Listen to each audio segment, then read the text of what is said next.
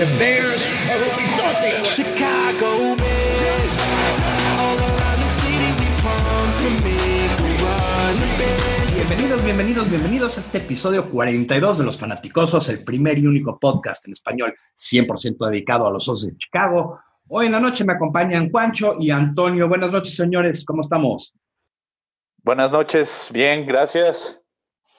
Buenas noches.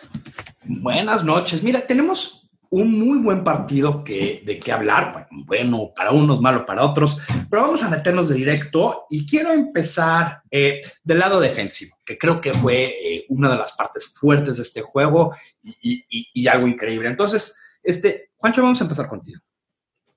¿Qué hizo bien la defensiva? ¿Qué hizo bien? Presionaron. Em, eh, la línea tuvo una buena presión, si bien no hubieron muchas capturas.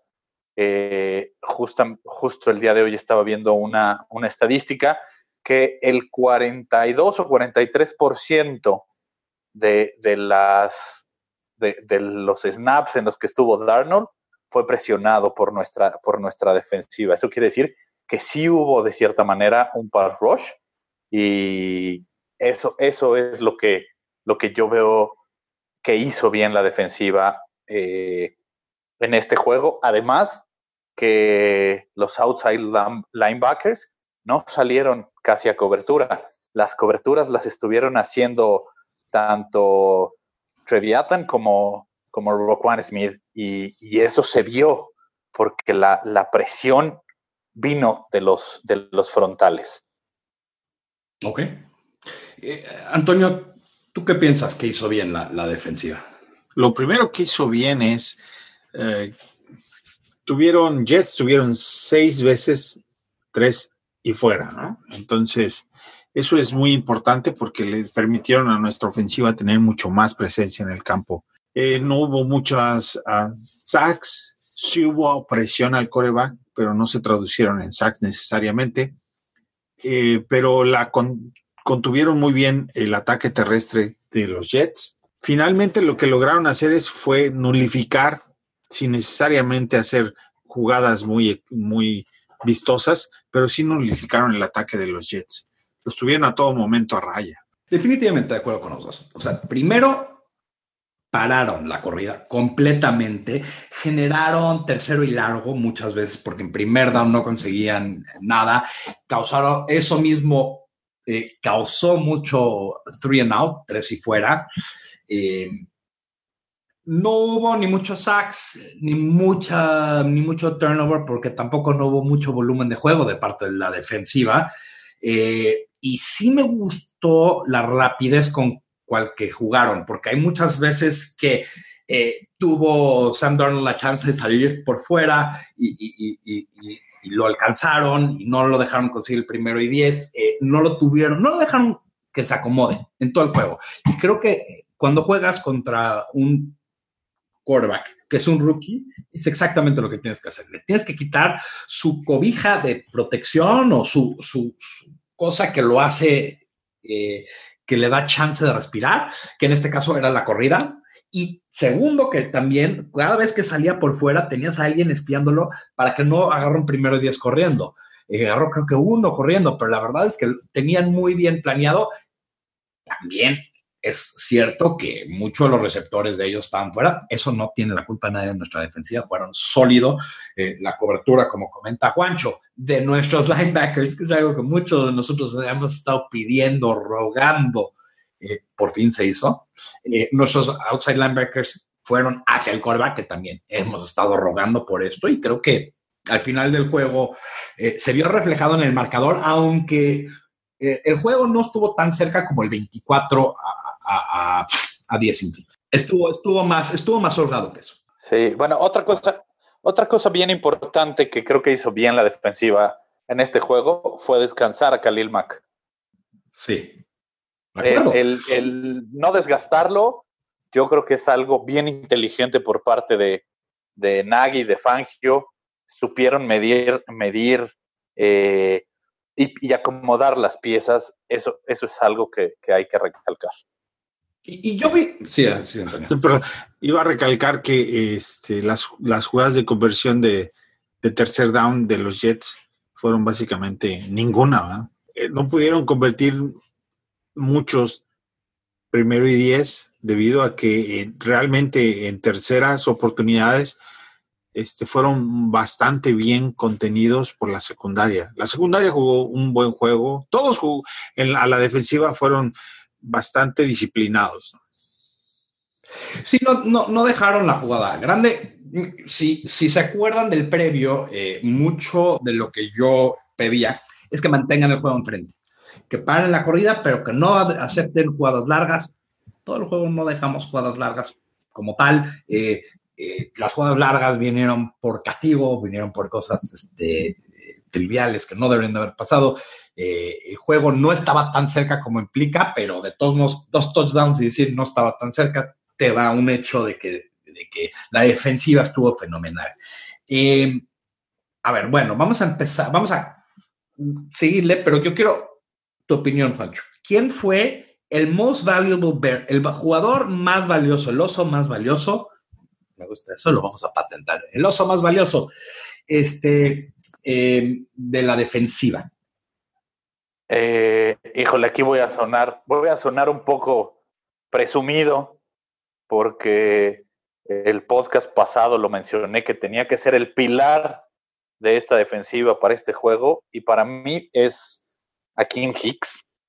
Él, él para mí fue eh, justo el que tenía que, que sobresalir eh, de entre toda la defensiva. Oh, su, su, trabajo es muy sucio en el sentido de, de, de, de a, echar, pa, es, exacto, no es vistoso, es echar para atrás a los linieros, incomodar al, al, al coreback contrario, más allá de, de las capturas, eh, eh, la presión que le ejerza eh, por el centro es, es, vital. Y creo que, creo que lo hizo en, en, este juego, porque incluso el ataque terrestre de, de los Jets también fue bastante, bastante pobre. No, definitivamente. Eh, Antonio, ¿tú quién crees que fue el jugador más valioso a la defensiva? De, definitivo.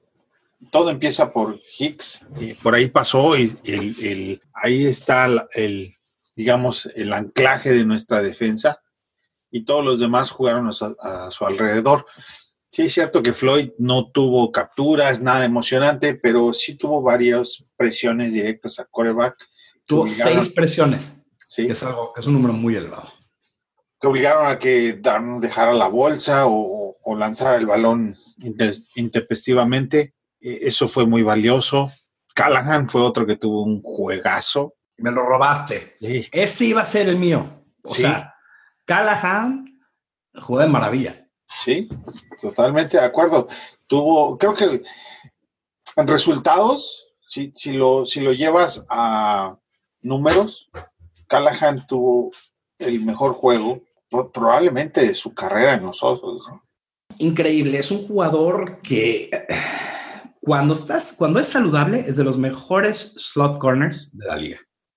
Eh, es un jugador chaparro, es un jugador que lo conseguimos eh, undrafted eh, de la Universidad de Rice en Houston, una universidad de altísimo nivel, pero no conocida por su, sus equipos de fútbol americano, es conocida como el Harvard de Texas, para que tengan una idea, eh, pero definitivamente no conocida por generar ningún...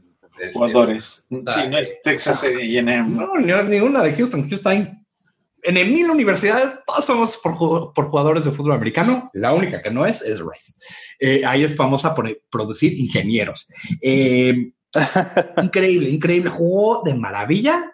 Eh, creo que está alzando la mano para, para que si nosotros no le pagamos un dineral, alguien se lo va a pagar, seguro. Eh, no sé si tengamos al final del año suficiente dinero para, para pagar lo que puede comandar un jugador eh, que en la NFL de hoy esa posición es, bien, premium. Es, premium. Es premium. O sea, y, y, y, algo interesante es, y Jorge, Jorge, nuestro colaborador Jorge lo dice mucho, que a él le gusta tener tres corners. Y creo que si tenemos a, a Mukamura y tenemos a Fuller, tener a Callahan nos, nos libera muchísimo a poder jugar con esos tres en cobertura.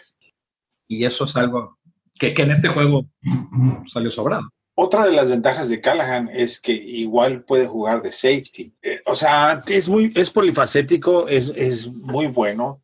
Va a ver qué hace, a ver qué hace Pace, porque el próximo año nada más puede decidir entre un contrato grande. Sí, y no va a ser él. O sea, él no va a ser el contrato grande. Primero, el, el próximo año va a ser interesante eh, y, y me va a encantar los podcasts que vamos a hacer en el off-season porque creo que porque tenemos tan poco espacio Sí. en el cap y tan pocos draft picks que va a ser bien interesante porque vamos a tener que meternos a estudiar esto como nunca, como nunca jamás. Pero bueno, vamos a regresar a este partido porque yo ya no me quiero adelantar del- de- después de la temporada porque pues vamos a llegar lejos, ¿no? Esperemos. y que Hasta febrero. eh, ahora quiero eh, plantarles la pregunta natural, que es, ¿qué tenemos que mejorar? Porque en todo se mejora, ¿no? Este, Juancho, ¿tú qué piensas que se tiene que mejorar en esta defensiva? Eh, Yo lo mencioné en el podcast pasado, se tiene que mejorar a, nuestros safeties. Eh, por ahí un par de jugadas que si bien no fueron grandes, todavía los sigo viendo que quieren taclear con un golpe. En lugar de, en lugar de en verdad taclear ah, como se debe, que te enseñan desde, desde que estás en las infantiles a abrazar a tu oponente y, y- llevarlo al suelo, pero abrazándolo para, para impedir que tenga movilidad.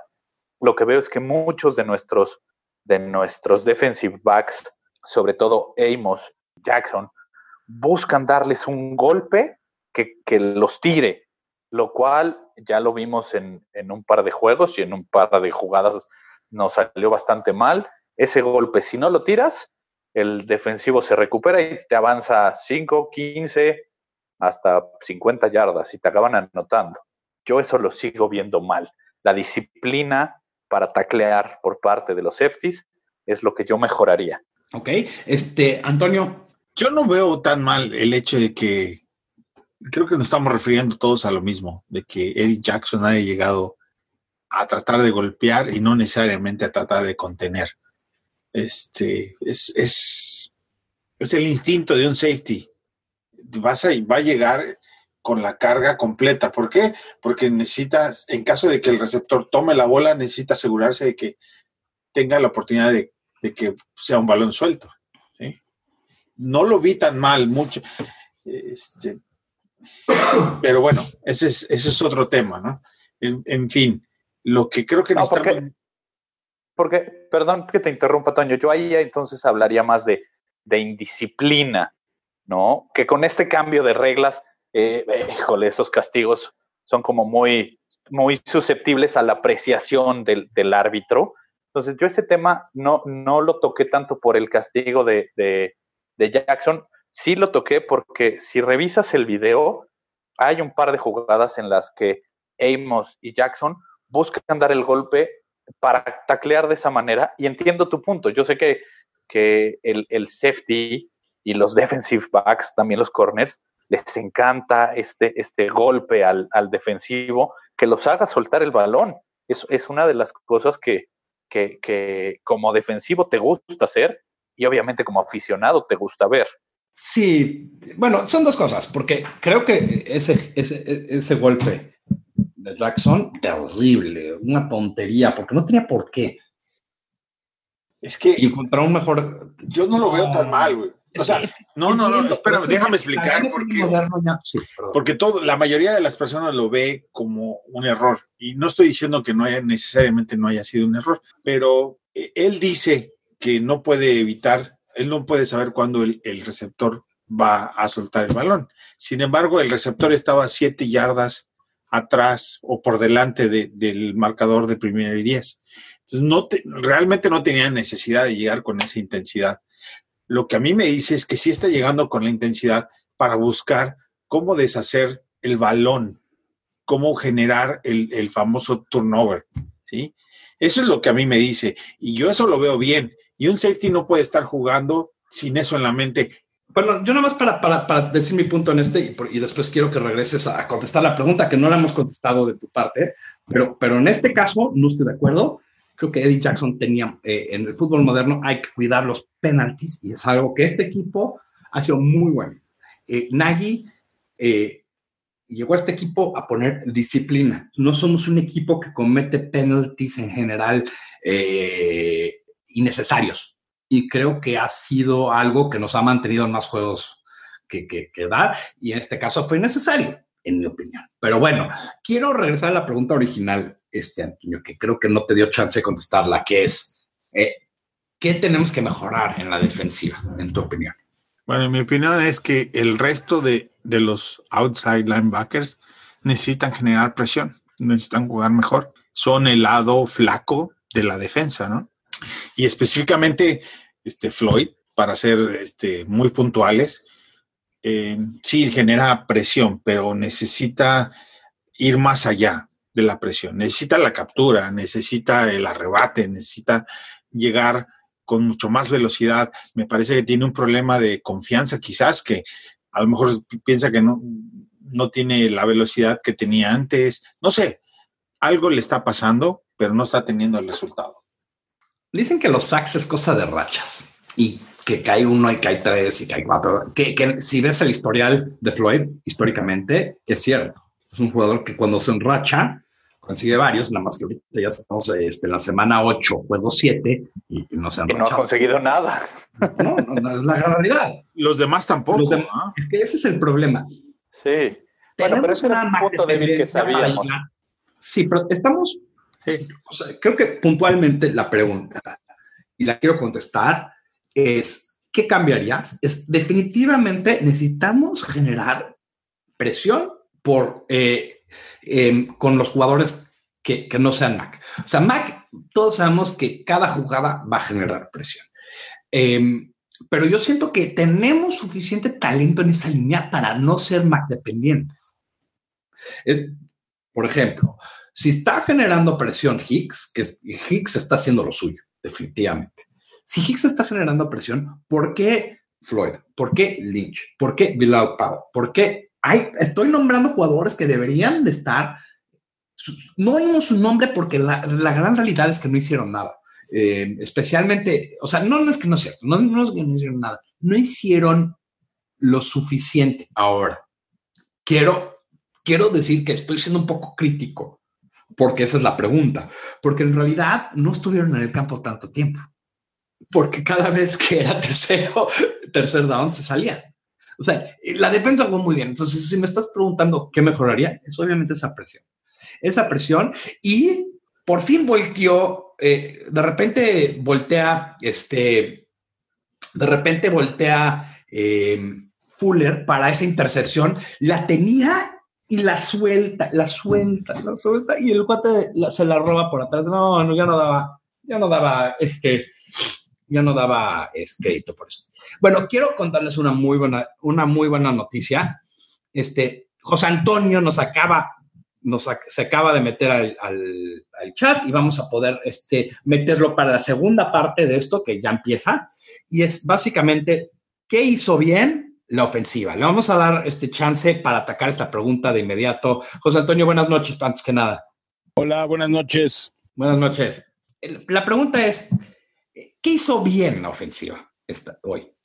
La, la ofensiva eh, estuvo, estuvo acertada eh, sin ser espectacular. Eh, me parece que lo que hicieron bien fue respetar el papel de, de Jordan Howard, dejarlo, dejarlo participar esta vez. Y bueno, respondió. No, lo, no logró las 100 yardas como había, como dice en mi predicción, pero cuando menos tuvo un buen, un buen partido. Eh, a ver, este Juancho, ¿tú, ¿tú qué piensas que hizo bien? La, la- ¿Qué hizo bien la ofensiva? Igual, retomar el ataque terrestre, lo mencionamos desde, desde el episodio anterior. eh, era, era básico retomar el, el, el ataque terrestre. Me gustó ah, el, avance que sigue generando eh, Mitch. Quizá no, este no fue su partido de números espectaculares, de más de 300 yardas, de, más de dos, dos touchdowns, pero, pero se sigue viendo consistente. Quizá le cuesta trabajo agarrar ritmo, porque eso, eso, si no lo agarra desde el principio, le empieza a costar un poquito de trabajo agarrar ritmo, vuela a, a los jugadores, incluso por ahí medio lo comentamos que, que en un par de ocasiones voló, voló a los receptores o ponía el balón un poco adelante. Pero una vez que entra en ritmo, se empieza a ver bien. Y, y el descargarle peso con, con lo que demostró Howard del valor que puede tener para esta ofensiva, me encantó. Antonio. Yo creo que lo más importante es que pudieron ejecutar las, la- las jugadas cuando necesitaban hacerlos. Sí, o sea, no, no le dieron la oportunidad a los Jets de que pudieran regresar o empatar o tener puntos, gran parte por nuestra defensiva, pero también porque cuando necesitaban anotar, lo hicieron. Y es el primer, la primera parte del juego fue muy cerrado, pero la segunda parte del juego fue completamente diferente. Este, Howard, sí, cuando corrió es cuando necesitaba que corriera y cuando se mandó que corriera lo hizo y lo hizo muy bien. Mitch, o este, otra vez tiene 101 de QB rating y eso básicamente lo, lo- hizo en, en dos cuartos, porque el primer cuarto no, no lo hizo bien.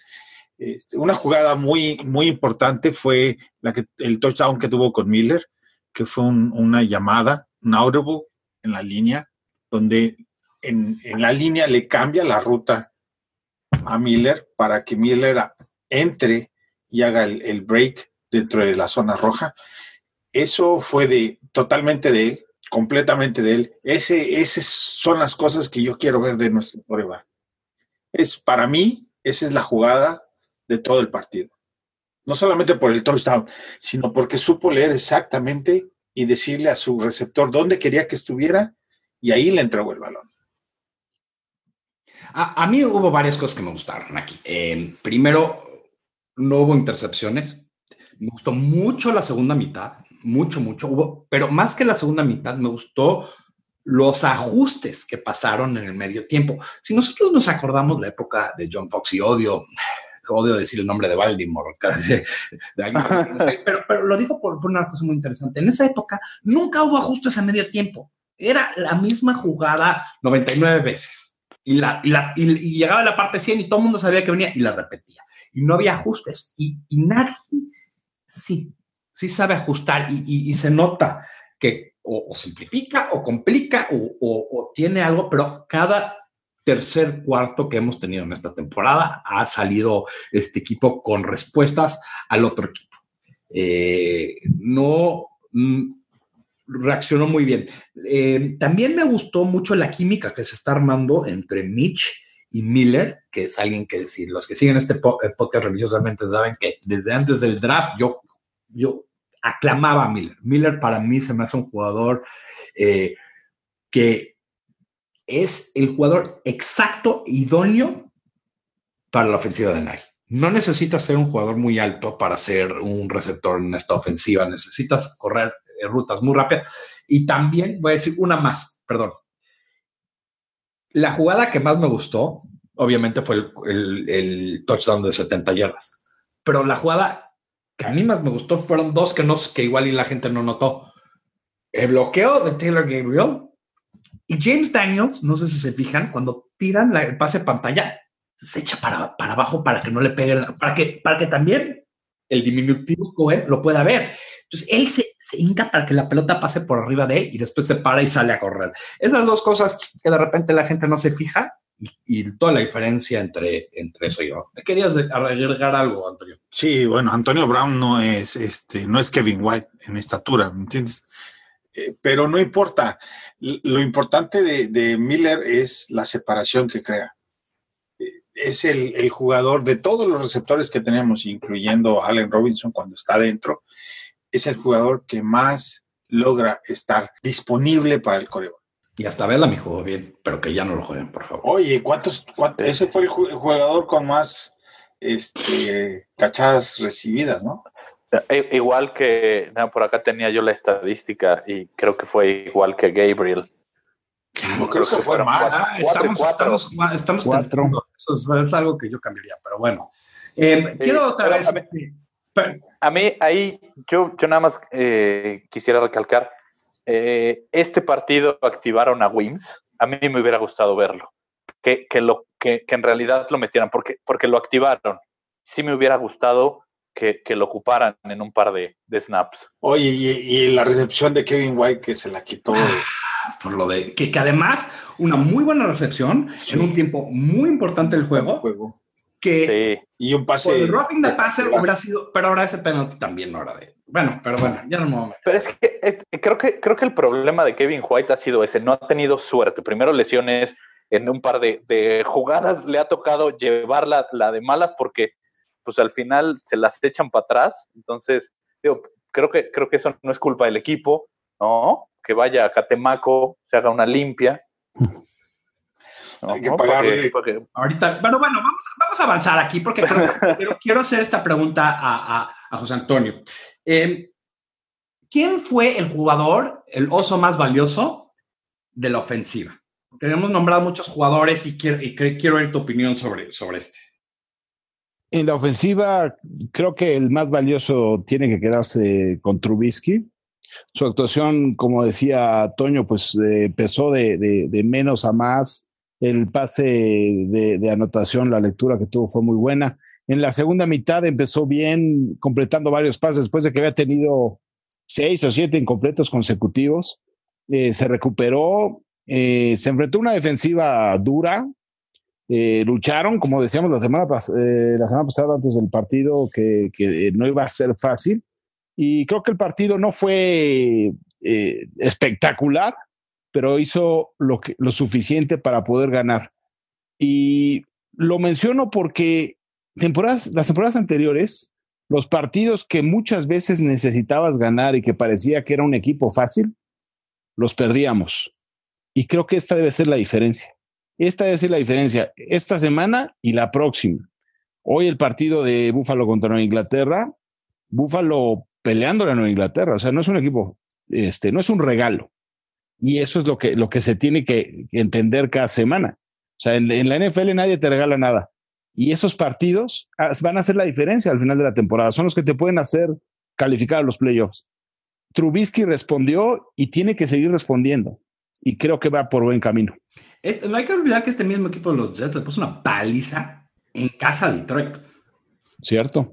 No, y por es ejemplo, otro equipo, ¿no? Pero porque no puedes comparar semana con semana, no me gusta hacerlo, pero tiene talento. Por ejemplo, contra Denver tuvo 512 yardas.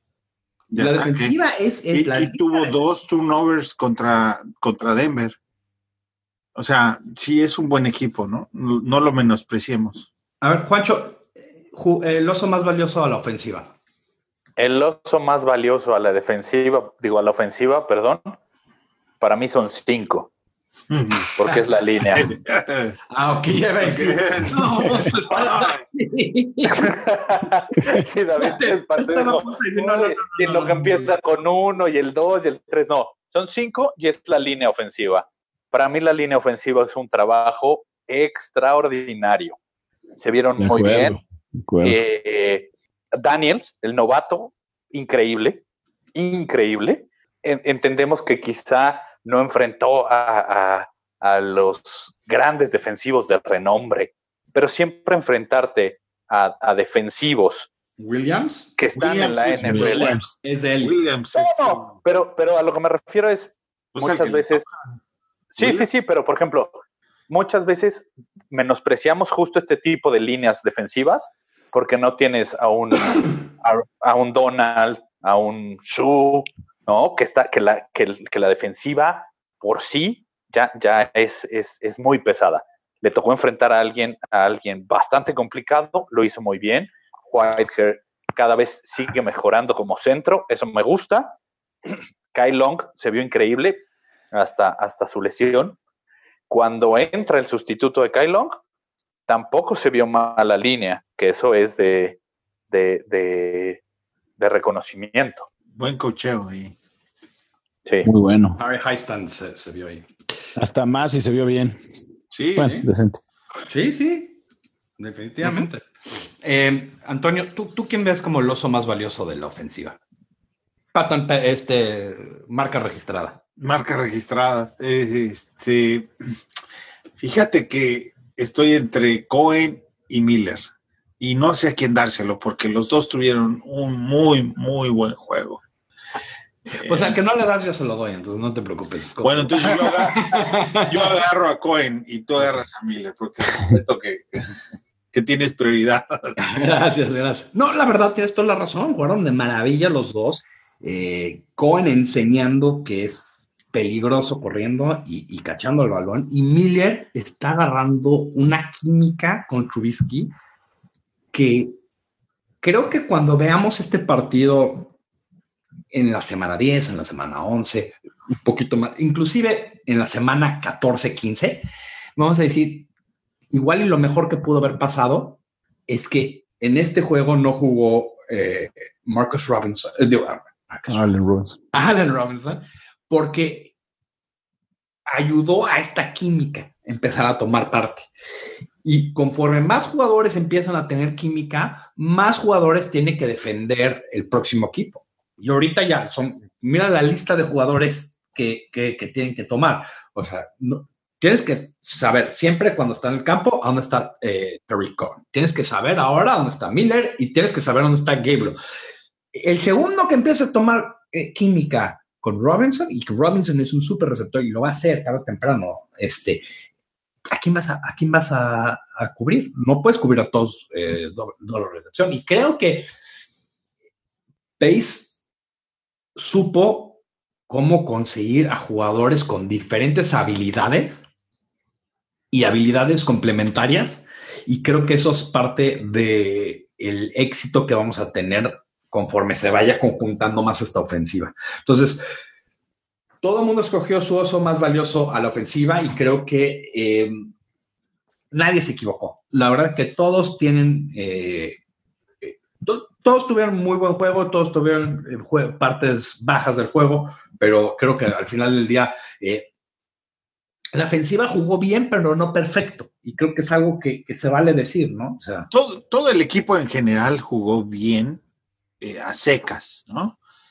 Pero fue un juego muy sucio, fue un juego difícil. Las condiciones del campo fueron difíciles, había mucho viento, estaba frío. Eh, fue un juego complicado para los dos lados y el que pudo ajustarse y el que pudo sobres sobresalir fueron los osos. Ok. Bueno, ya, ya echamos flores, pero ahora es, es hora de, de analizar en qué tenemos que mejorar y creo que a la ofensiva eh, hay mucho. Y entonces, José Antonio, te quiero hacer a ti la pregunta primero. ¿Qué tenemos que mejorar a la ofensiva? Lo que más tenemos que mejorar es la, consistencia, la, eh, ser, eh, tener un nivel adecuado en forma constante. Es cierto que las condiciones del juego no eran, no eran las más adecuadas y decíamos que esos partidos son los que se tienen que ganar. Pero si este partido lo juegas contra uno de los rivales divisionales, lo pierdes. La verdad, hay que ser, hay que. Si lo juegas así, si Jackson se equivoca así en un partido contra, eh, contra alguno de nuestros rivales divisionales, lo vas a perder. O sea, eh, son esos pequeños detalles los que te pueden hacer ganar o perder un partido. Y la consistencia y ser regular es lo que te va a ayudar a ganar. Y eso creo que es lo que nos está faltando. Y en particular a Trubisky, le, yo lo elegí como el mejor jugador. Y en este momento también reconozco su, sus fallas. Eh, a muchas veces le falta ser más constante. Eh, también eh, es parte de la, de la poca experiencia que tiene y también de la poca experiencia que tiene de estar de cocheo, que de repente se nota esa, esa falta de, de, consistencia y creo que se puede ir adquiriendo con el tiempo y, este, y no es que sea optimista, creo que puede pasar. Pero sí es, sí es fundamental cambiar eso y ser más, más constante, pensando sobre todo en la ofensiva. ¿no? Este, de la defensiva la analizamos después. Creo, no, creo que tienes toda la razón. O sea, eh, tienes toda la razón que, que, que esta ofensiva necesita consistencia que, y, y la razón es por cuáles necesita la consistencia, porque necesita conjuntarse y siempre lo hemos platicado por muchas semanas que la ofensiva tarda más que la defensiva y más una ofensiva completamente nueva, con un quarterback nuevo, con receptores nuevos, con todo. Y, y poquito a poquito empezamos a verlo pero no lo hemos visto todo junto. Y no cuento el partido de Tampa Bay porque ahí eh, sí rival. Eh, Juancho, ¿qué tenemos que hacer para mejorar la ofensiva? Creo que lo que tenemos que hacer es seguir caminando en la dirección que vamos. la gente se desespera eh, por, por los inicios de Trubisky, por esas pequeñas fallas, como lo acabas de mencionar, es una nueva ofensiva, es un esquema bien complicado. En, algunos episodios previos a, que iniciara la temporada lo, lo dijimos, que, que, no, es una, no es un plan de juego y no es un, no es un playbook sencillo. Entonces, yo creo que la dirección que está tomando el, equipo va, va, en, va encaminada a buen puerto. Me gustaría que sigan con este tenor de, darle más eh, énfasis al ataque terrestre. ¿Por qué insisto tanto en el ataque terrestre? Porque lo vimos en el juego. Empezaste a, a dominarlos de cierta manera con, con, ataque terrestre y eso es lo que te da espacio para un screen pass de 70 yardas. Los defensivos, los defensivos se comen el engaño, todos los linieros bajan a, a buscar eh, evitar la carrera y tienes el espacio para que, para que pueda salir el screen pass. Entonces, yo no, pero este screen parte... pass, perdón, pero este screen pass en específico fue un, lo que le llaman un zero blitz, que, es, que trajeron hasta trajeron a todos. No, Vamos no. a todos. Sí, pero, pero, pero, bien leído, pero bien leído. Bien, bien leído. con los pantalones abajo, fue muy, en, fue muy en buena este, jugada. En este en específico, ellos, ellos pensaban que iba a ser un pase y se los coló, pero no, no fue causada por un, por un play action o por algo así. No, no, no, pero, pero, pero eso es lo que te da, o sea, cuando tú estableces bien tu ataque terrestre, siempre vas a tener espacio para muchos engaños. El equilibrio incluso, es lo que te da. Eh, exacto. A mí me gustó incluso, que incluso las corridas, las corridas de las corridas de Trubisky, si tú lo ves, en muchas siempre hace un engaño con Howard, esta, esta read option que hace con Howard, y les funciona, porque como, como las defensivas contrarias saben del potencial que tiene Howard, entonces la primera le sale, la segunda tal vez ya la tercera, ahí sí ya no se la comen, pero, pero siempre le sale una o dos. Entonces, eso es lo que te da tener un ataque terrestre. Ok, este, Antonio, ¿qué necesitamos este, mejorar a la ofensiva? Bueno, antes, este, porque no me eché mi RAM con el tocayo, el de Jackson yo no lo veo tan mal, ¿eh? Tenemos no, es... un Jackson Lover aquí. No, no, bueno, eh, yo lo. Yo, yo lo tuvimos esto cuando analizamos la no, defensa. A mí me, a mí me encanta Jackson, pero la verdad no, no me gustó esa jugada. La no, yo no lo vi tan mal, porque, por ejemplo, eh, el de el de Fuller fue un golpe directo al casco y ese sí lo no levantaron la, la bandera, ¿sí? O sea, depende de qué, de qué referee te toque. Pero bueno, nomás quería echar fuego. Entonces, leña, leña al fuego, ya, ya, sí, ya. gasolina, ya de una sí, vez. Ya.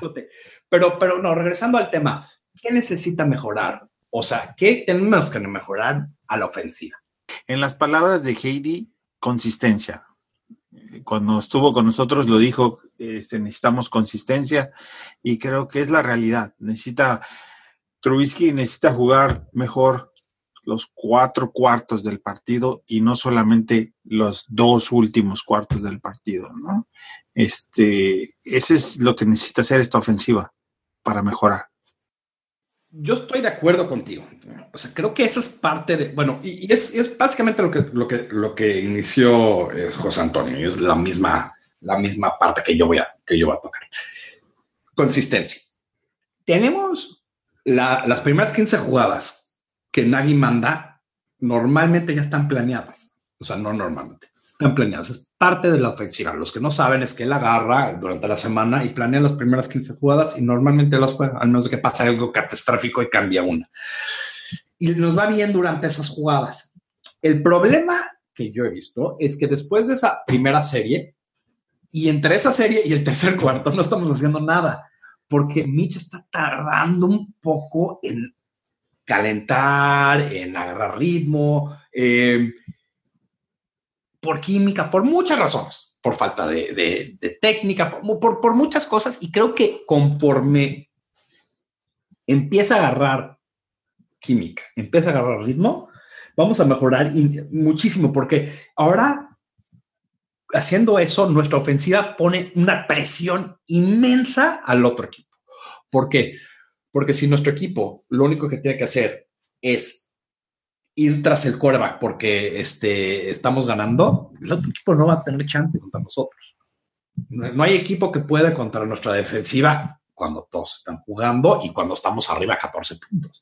Que es algo que este juego eh, podríamos haber estado arriba mucho más, sí, pero también eh, me gustó que, que supimos al final sacar este juego, que es la corrida, las corridas que se hicieron. Pero yo si tuviera una queja, también vamos a, vamos a empezar ahí otra vez, que es la consistencia de que ese espacio entre la primera serie y el tercer cuarto no estoy viendo nada.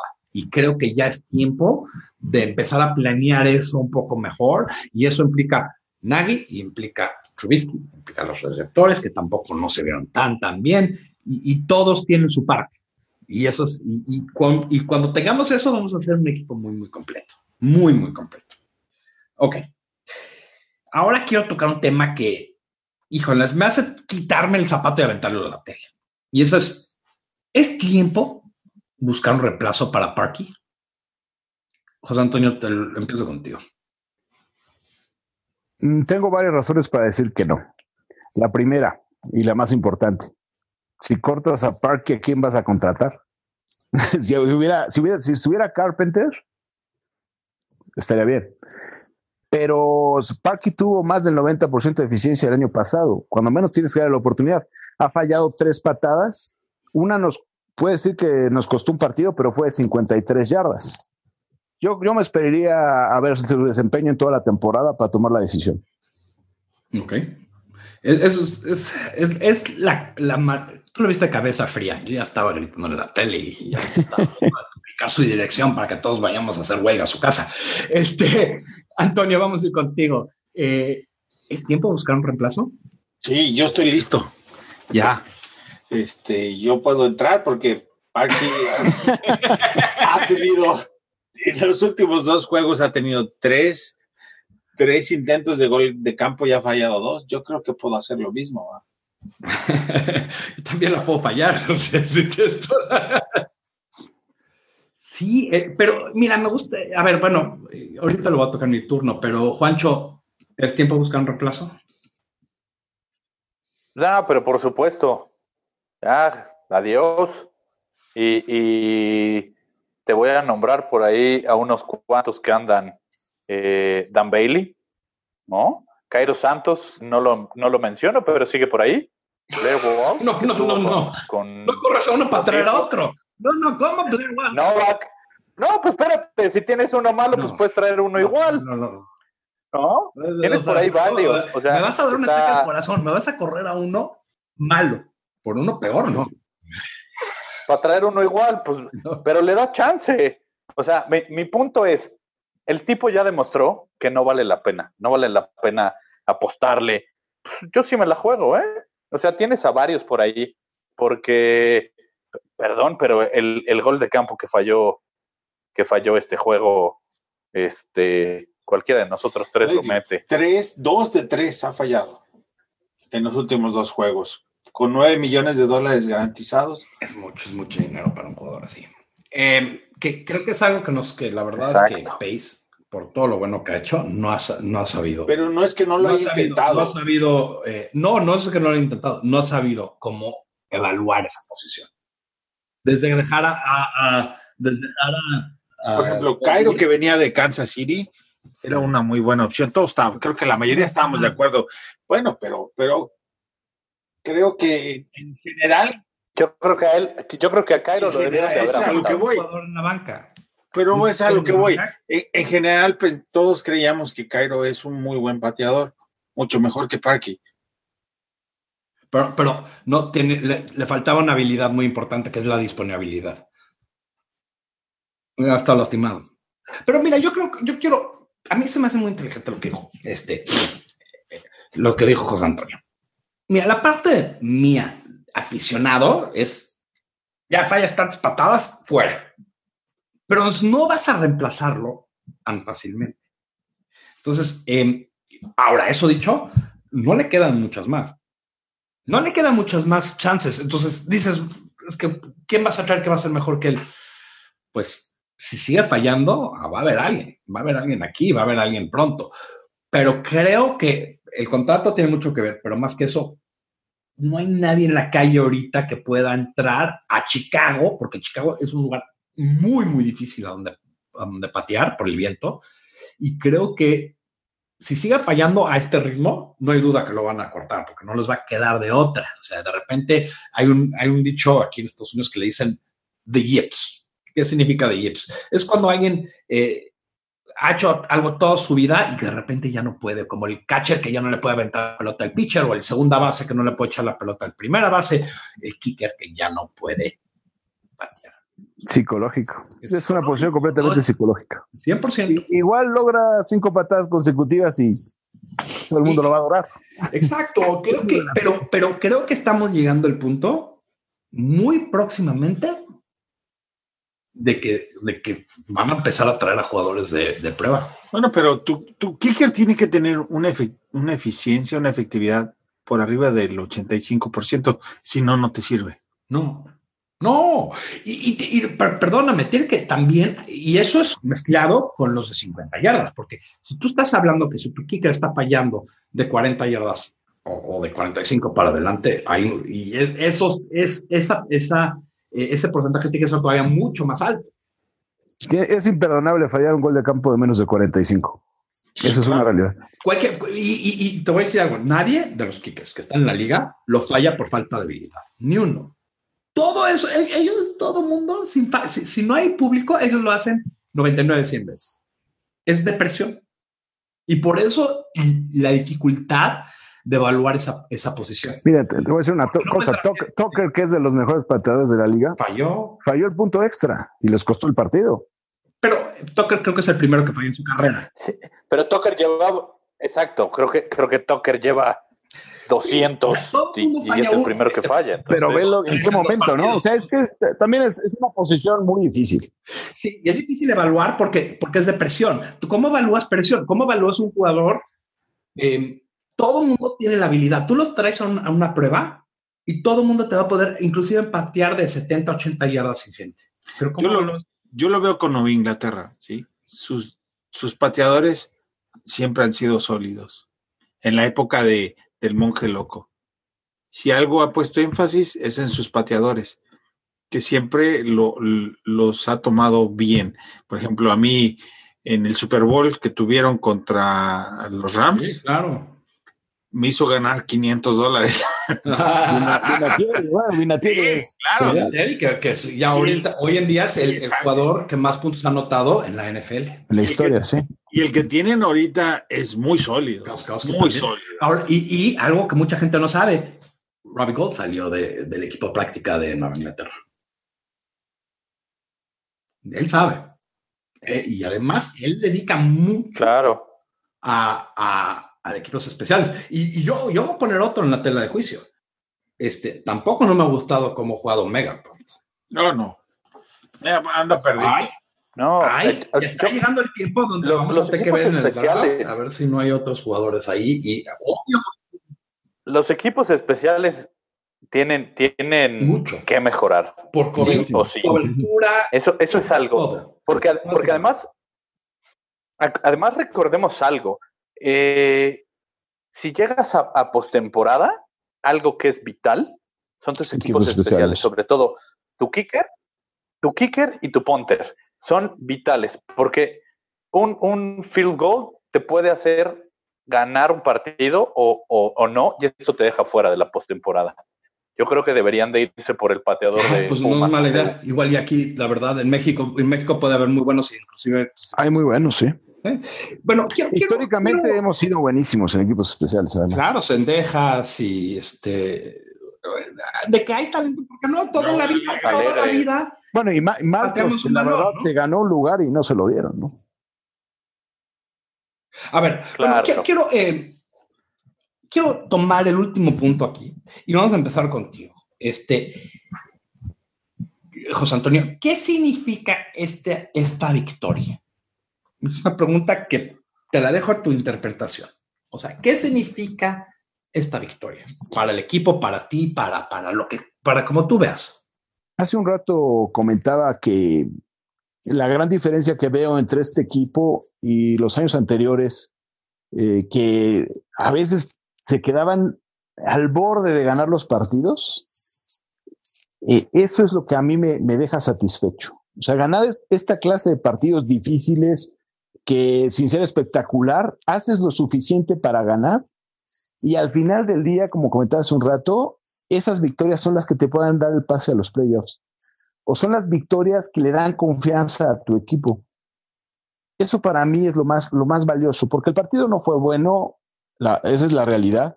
Hay muchos detalles que te dejan este, insatisfecho si te lo analizas fríamente, pero creo que eh, la actitud del equipo, la confianza que le tienen al coach, la unión que hay, no sé si se fijaron cuando se lesiona Long, toda la, eh, digo, obviamente es un jugador muy importante, pero se nota que, que, están consternados por él, ¿no? O sea, es algo como muy, muy personal, es algo muy eh, en familia. Esa, eso que se ve en el equipo, esa unión, me quedo con eso. Me quedo con un equipo que va a algo más. Y eh, en eso estoy, estoy convencido. Mm, este, este año, creo, estamos viendo el inicio de algo muy bueno y que nos va a dar muchas, eh, muchas eh, felicidades, muchas, muchos domingos felices. Afortunadamente que ya los, ya los merecemos, ¿no? Los fanáticos de Chicago hemos sufrido mucho y creo que ya es el momento de, de gozarla un rato, ¿no? Hemos tenido mucha paciencia y toda la verdad, muy bien analizado. Eh, eso significa, eso significa. Toño, tú quieres este, intervenir aquí, vamos contigo. ¿Qué significa este partido? Bueno, significa que los juegos que tienen que ganar los gana. Así, de simple. Pedí la palabra porque quiero recalcar lo que dijo el tocayo. En el, se ve claramente en, la lesión de Kyle Long, pero también en, el touchdown de, Jordan Howard. De Howard, cierto. Se, se aglutinan todos, se abalanzan y lo felicitan. Y Howard va y festeja con Nagy, ¿no? O sea, él solo va y, lo abraza. Eso es muy, muy emotivo, pero más que emotivo, es muy significativo de que el problema no está como nosotros vemos como Nagy no queriendo incluirlo, sino a lo mejor circunstancial, ¿no? Como comunidad, como equipo, me parece que están muy bien cohesionados y este y eso los ayudó a salir adelante en este juego. Ok. Eh, Juancho, ¿qué significa esta victoria? Ah, hijo, significa terminar una racha de dos derrotas, significa regresar a, una semana de trabajo tranquila, eh, liberarte un poco de presión. Eh, Nagy, Fangio, Trubisky, todo el equipo. Eh, eso significa significa que las cosas eh, se siguen haciendo bien, porque si, si, si recordamos, se sentó a dos titulares que podían haber jugado, como lo hicieron el juego anterior, y, decidieron sentarlo, que eso también eh, te das cuenta de la preocupación y de la importancia que se le da al equipo más allá del jugador. Dicen, Khalil Mack eh, no juegas porque preferimos guardarte una semana más que el tobillo siga, siga descansando. Y a Robinson hacen lo mismo, deciden sentarlo para darle este espacio y, buscar que, que, que, su lesión mejore. Porque lo que Nagy busca es seguir creciendo como equipo, que, el equipo siga sintiéndose cómodo con, con él a la cabeza. Y eso es, esto yo creo que es primordial. Si algo, si algo tiene Nagy, y, a mí me encanta, es que es un líder. Y por eso todos los jugadores lo quieren seguir. Y por eso muchos free agents decidieron venirse al equipo porque dijeron, yo quiero estar, eh, quiero que me guíe este líder. Y eso es súper importante. Es algo que va, va, a seguir pasando. Para mí este juego tiene, tiene mucha importancia y tiene mucha importancia, pero los dos puntos que voy a, que voy a usar, y creo que lo, lo tocaron, pero yo voy a expandir un poco, es, no nada más faltaron dos jugadores, faltaron los dos jugadores más, mejor pagados del equipo, uno a la ofensiva y uno a la defensiva. ¿okay? No necesariamente por eso son los mejores, pero a la defensiva de sin duda el mejor jugador de este equipo es Mac. Robinson no ha demostrado que es el mejor jugador, pero porque todavía no agarra ritmo, pero es una parte importante de este equipo. Y sin esos dos, y sin jugar nuestro mejor fútbol americano, ganamos y ganamos cómoda, eh, cómodamente. Y creo que eso es algo que recalcar, eso es algo que ¿qué significa que a veces nos preocupamos por jugar el juego perfecto y el juego bonito. Y a mí, yo siempre he dicho, yo prefiero jugar mal y feo, pero ganar. Yo ya me cansé de jugar excelente, pero no los ganaron, no los sacaron al final del juego. Yo no, a mí no me importa eso. Un equipo ganador juega feo, juega mal y al final del juego encuentra maneras de ganar. Acaba ganando. Acaba ganando. Y eso es algo que este equipo joven está aprendiendo. Porque lo hemos dicho muchas veces en este podcast. Este equipo es joven. Este equipo es joven y necesita madurar.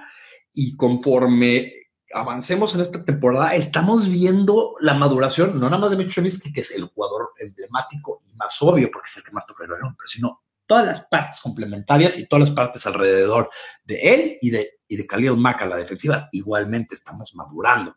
Eh, y también nuestro coach está madurando. Si vemos el final del juego, este, a comparación de otros que estamos en la misma posición y el cuarto, llega el cuarto cuarto y empiezan a, a tomar, aquí, ¿qué hicimos? Aquí corrimos a Jordan Howard a un punto donde se comió básicamente todo el reloj y al final ya no, ya no hubo chance. Ya el otro equipo no tuvo chance de hacer nada porque además nuestra defensiva estaba fresca, pero aparte de eso ya se había comido cuatro minutos del reloj al final del juego. Entonces creo que para mí significa esas dos cosas, que podemos ganar eh, sin, sin Khalil Mack y sin Robinson es una parte excelente y además un, equipo joven que está dando eh, la vuelta, que está aprendiendo a ganar juegos y que eso, eso al final de la temporada eh, puede ser lo más importante, saber ganar aunque estás jugando feo, aunque estás jugando mal, aunque no salgas en tu mejor noche. Y eso es algo, y no lo odio, odio nombrarlo, los nombrar, pero los Pats y los, y los, y los Packers, y es, eso por mucho tiempo se acostumbraron a hacer ese tipo de cosas, ganaban jugando mal, porque el otro equipo jugaba peor o jugaba bonito, pero se equivocaban en tiempos clave y ellos no. Eh, y esa es la palabra clave, ¿eh? costumbre. Costumbre. Te acostumbras a ganar o te acostumbras a perder, pregúntele a Cleveland. Claro. Y hay, y hay que aclarar que somos líderes de la división nuevamente. Primer Excelente. lugar. Fuimos del sótano a las, a- al liderazgo en una semana. Pero te digo, te- también te dice qué tan competitiva es esta división y, y qué tan difícil va a ser la segunda parte de la temporada. Pero todavía nos falta un juego para la primera parte eh, y ese no va a ser fácil en Buffalo. Pero bueno, esa vez, ese, ese juego lo vamos a analizar eh, un poquito más tarde en esta semana. Pero el que piensa que ese partido es fácil, No, no, es la, la No, no. división, No, esta división es la división del elevador, ¿no? Suben y bajan todos. eh, Sí. Sí, pero, pero lo que me gusta es que Bueno, por algo, por algo decían que iba a ser la más apretada, ¿no? Y, y lo está haciendo. O sea, sí está resultando la división más apretada de la, de la Pero conferencia. yo sí les hubiera dicho al principio de la temporada, vamos a llegar a la semana 7 y vamos a estar en primer lugar. ¿Vas a estar feliz? Por supuesto. Todo el mundo te diría que sí, pero ahora lo ves y, y yo oigo gente decir, no, es que con Mac deberíamos de estar invictos o deberíamos... No, no, no, así no funciona la NFL. Deberíamos, hubiéramos hecho... No, tenemos que ser realistas. Los, los otros equipos también juegan y los otros equipos también les pagan por, por jugar fútbol americano y, y- y nadie sale a hacer el tapete. Lo aprendimos muy bien con Miami. Y todos tienen orgullo. ¿no? Todos tienen orgullo. Entonces hay que aprender a, hay, que aprender a ganar esos juegos y, y muy bien dicho por todos. Ok. Este, creo que con eso llegamos al, al- al fin. Eh, muy buena plática como siempre. Quiero pasar con todos por sus twitters para que puedan interactuar con nosotros. Este, José Antonio, ¿cuál es tu Twitter este, para que la gente pueda comunicarse contigo en, en- en- Arroba JA10 con letra F. Perfectísimo. Juancho, Arroba Juanchoname34. Ahí me encuentran. Antonio. Arroba IM Contreras. Y el mío es arroba Versmexi, pero me pueden encontrar como Vers en español. Antes de despedirme, y sé que es- me tardé un poquito, pero les quiero implorar que por favor nos den like, nos den reviews en las páginas donde están bajando, o sea, iTunes, Teacher, eh, escriban un review en diferentes países. Tenemos diferentes rankings, queremos subir, queremos alcanzar más gente que sean fans de los Osos de Chicago. Eh, también eh, den like en la página de Facebook, compartan los, los den retweet y den share a, a los podcasts y hagan todo lo que puedan para, para, para que nosotros podamos agarrar más. eh, Este es un proyecto, al- a- no es altruista, pero sí es de fans. ese Para, fan. para fans. Es de fanáticos. Por eso se llama fanaticosos, ¿no?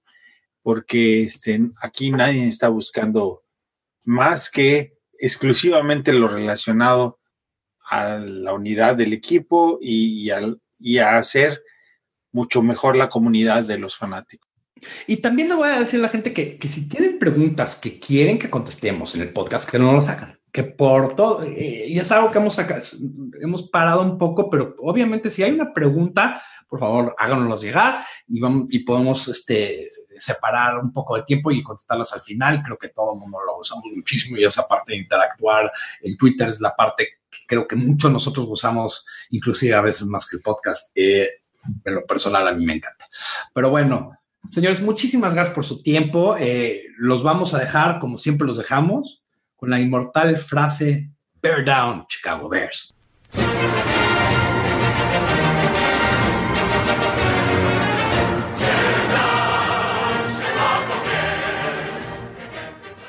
Bye.